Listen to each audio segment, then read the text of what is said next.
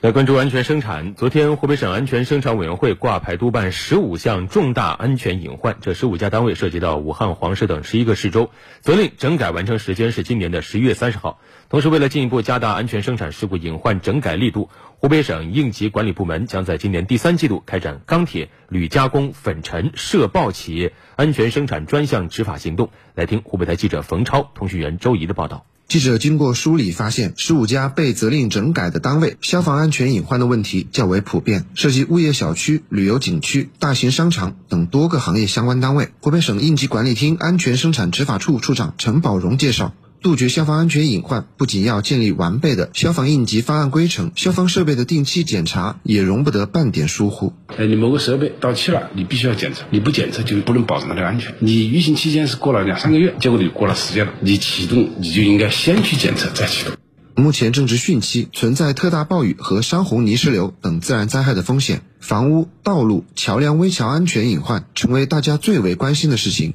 此次挂牌督办整改的房屋和桥梁表面，有些出现不同程度的龟裂，某些房屋同时还存在泡沫板房不符合防火标准的问题，甚至有些施工单位的作业人员不按规程作业。消除事故隐患、筑牢安全防线，绝不是一句口号，而是企业生产的红线。陈宝荣表示，下一步，湖北省应急管理部门将开展三年安全生产执法行动，今年第三季度开始将开展钢铁、铝加工、粉尘涉爆企业安全生产专项执法行动。针对过去发生过事故的，就涉及到的这些企业，我们要进行检查。就三类企业一共是二十一个执法专项，同时我们顺带的要对企业的落实主体责任的八个专项也要进行检查。